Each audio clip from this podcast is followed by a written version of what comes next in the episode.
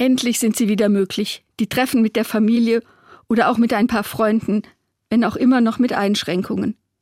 Aber die Oma ist geimpft, die Tante, die sie pflegt, auch. Die Kinder haben sich an Schnelltests gewöhnt und wir genießen etwas mehr Freiheit. So haben wir uns letzte Woche zum ersten Mal seit langem mal wieder im leicht vergrößerten Kreis zum Essen getroffen. Und da habe ich festgestellt, irgendwie hat sich was verändert. Zu den Unterschieden, die schon immer da waren, sind nun noch die Fragen gekommen, impfen, ja oder nein? Oder ist die Regierung nun gut oder will sie uns unterdrücken? Ich hatte das Gefühl, diese unterschiedlichen Haltungen waren schon immer unterschwellig da, aber wir haben sie nicht so ausgesprochen. Warum auch immer. Und ich finde das auch gut so. Farbe bekennen, zu sich stehen, das verbinde ich damit. Und dann bin ich neulich an einer Kirche vorbeigekommen, an der hat ein regenbogenfarbenes Banner gehangen.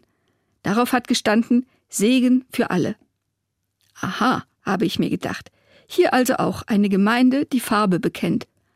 Und das wird ja sicher auch nicht von allen gut geheißen. Sicher gibt es Widerspruch. Hoffentlich wird der auch nicht unter den Tisch gekehrt. Ich glaube, die Kunst ist zu verstehen, dass es etwas gibt, das uns verbindet, selbst wenn wir unterschiedlicher Meinung sind.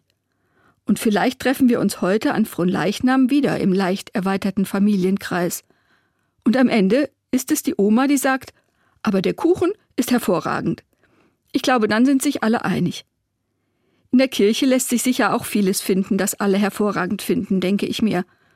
Für mich ist es die Tatsache, dass Gott mich nicht mehr liebt, wenn ich die richtige Meinung habe, und mit der falschen auch nicht weniger. Einige werden sich irren, einige werden ihre Meinung korrigieren, andere nicht. Sein liebevoller Blick gilt allen und kann jeden erfreuen. So wie der wunderbare Kuchen.